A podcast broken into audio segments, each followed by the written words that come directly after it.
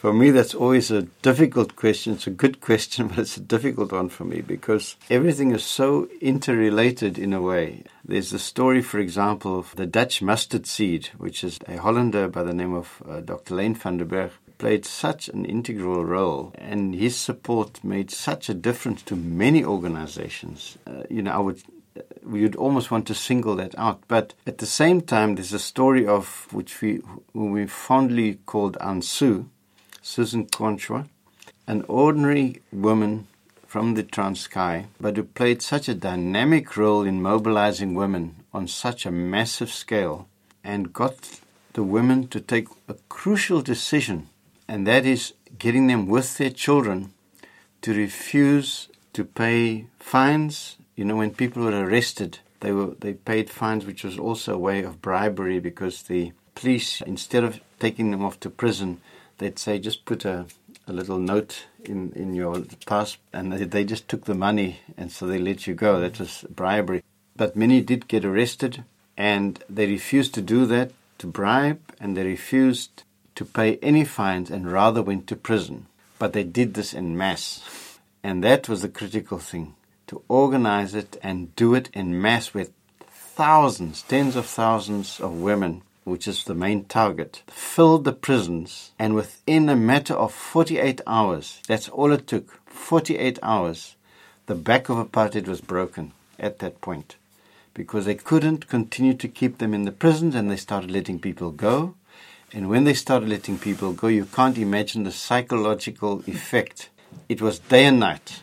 The psychological effect of I can walk freely and no one will touch me any longer as opposed to running like rabbits and hiding in holes, literally in holes, and always being chased. That changed. And when that changed, the entire spirit changed. It was so much easier to mobilize. So that people then got used to mass action. And that was the difference. It was sustained mass, mass action as opposed to sporadic incidents. And that, that, I think, changed the face of activism, of sustained mass action campaigning. And that went into boycotts, which then became the next issue, and then consumer boycotts. And the trade unions then started forming and learning how to, how to do the same tactics. It just continued right through to the 80s. Wir sagen, seine Person ist natürlich wichtig, aber es ist ein großes Netzwerk. Und viele Menschen haben beigetragen, äh, dass es so funktioniert hat und bis am Ende diese nachhaltigen Massenaktionen stattfinden konnte. Er hat einmal diesen Leen van Burg erwähnt, ein Holländer, der so im Hintergrund, der vieles unterstützt hat, der kommt in dem Buch vor. Und dann eine ganz wichtige Person, von der auch erzählt wird, die sie Amsu nennen also Tante Sue, die eine einfache Frau, die aber so eine dynamische Rolle gespielt hat, vor allem um die Frauen zu mobilisieren in den Townships und in diesen informellen Siedlungen, wo Leute wirklich unter ganz schlimmen Bedingungen gewohnt haben. Und äh, ein großes äh, Problem waren ja diese Passgesetze, dass die Menschen immer dann Pass haben sollten, weil sie eigentlich nicht als richtige Bürger von Südafrika anerkannt worden sind. Und dagegen haben sie sich eben gewehrt, dass sie nicht wenn sie da ohne Pass angetroffen worden sind, mussten sie solche äh, Strafen bezahlen. Und da ist auch viel äh, an Bestechung gelaufen natürlich. Und wenn dann massenhaft Menschen sich mal gewehrt haben, entweder zu bestechen oder überhaupt zu bezahlen, dann mussten sie ins Gefängnis. Und das ging bis zu einem Punkt, wo eben Tausende von Frauen dann ins Gefängnis gekommen sind, wo dann ein Punkt erreicht war, wo es geheißen hat, also das geht nicht mehr weiter und die Regierung musste sie freilassen. Und äh, Rommel sagt, das ist dieser psychologische Effekt, dass sie dann plötzlich freigelassen werden und sagen können, wir können frei gehen und wir werden nicht wieder wie Tiere gejagt. Das ist ein ganz entscheidender Punkt und hat viel zu diesen Massenaktionen beigetragen. Es führte dann zu Boykotts, also äh, Busfahrpreisboykotts, zu Verbraucherboykotts und so weiter, sodass es wirklich eine nachhaltige Widerstandsbewegung gewesen ist. If you were to do an analysis, it is interesting that Robert Sobukwe, his concept was precisely to operate on the basis of mass action. That's why in 1961, 1960, they got this burning of the passes, and he did that symbolically. Unfortunately, it didn't continue. It wasn't built on the basis of sustainable mass action. It was a symbolic action of burning the pass, and of course, the state reacted to that because they knew that this was directly against the fundamental power of the state, you know, and that's why they reacted so strongly, and we had the first massacre. The Black Consciousness Movement had the right idea, following on that, where they saw that you had to psychologically break the chains of apartheid in people's minds. So they wanted to move toward putting blackness on a different level. That's also a very, very important point. But again, they didn't focus on building a solid mass action. And then Mandela came along, of course, earlier, but in a way he took a different stance. He went into the armed struggle stance, you know, because he felt that things had got to a point where he saw no other option but to take up arms. Now, you look at the, these different strategies and actions, and in a way, Mandela was electing to go the arms struggle. He was almost negating the mass. and you can see in their strategies, there wasn't a strong focus on the mass. Robert Sobukwe did, but on a different strategy. And from my side, I realized when I analyzed all of these, you know, that our bulk of people, you've got to have a different strategy. And you've got to have a strategy where you can unite everybody, black and white, accordingly, because you needed everybody on your side. And that's why we selected the idea of the pass laws in relation to a religious principle of the destruction of family life, you know. That was the principle by which you could unite people across the board. Even the Afrikaner churches themselves started joining. They joined because theologically it just deeply divided them because it went against their Christian principles to support anything that destroyed family life. And all we had to do was expose the reality of what was happening in families, bring them into these communities and see what was happening.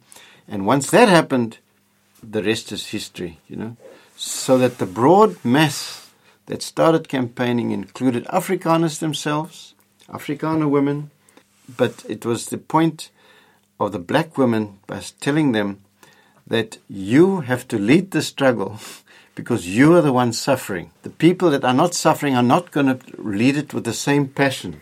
It must be you, and then other people can support. And that's actually what happened. And and that's why it could be sustained for more than 10 years, sustained for that period, and many other things happening alongside. And that was, I think, the essential difference.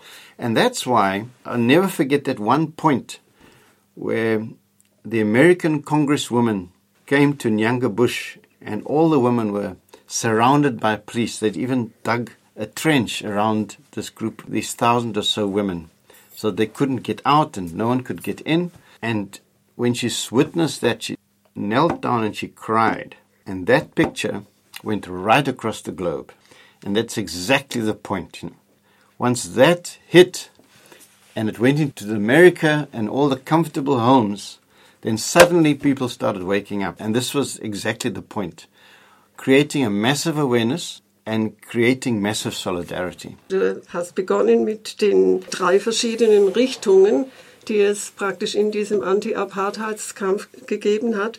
Das war einmal eben in den 50er, Anfang 60er Jahren von dem Robert Sobukwe, wo es äh, so einen Marsch der Frauen in die Verwaltungsgebäude in Pretoria gegeben hat. Das äh, ist dann schließlich auch zusammengebrochen, weil auch äh, Sobukwe ins Gefängnis gekommen ist und es dann nicht weiterging. Dann war eine Zeit lang keine Veränderungen. Dann in den 70er Jahren diese Black Consciousness Bewegung, die ihren Schwerpunkt gelegt hat auf, wie der Name sagt, das schwarze Bewusstsein, dass die Menschen sich klar werden sollten, dass eben äh, Schwarz nicht schlechter ist sie ein gewisses Selbstvertrauen und so weiter erreichen sollten. Dann dieser äh, dritte Weg, äh, Mandela, die haben ja auch äh, solche Widerstandsaktionen gemacht, aber dann schließlich das Gefühl gehabt, sie könnten nur noch mit Waffen äh, gegen die Apartheid vorgehen.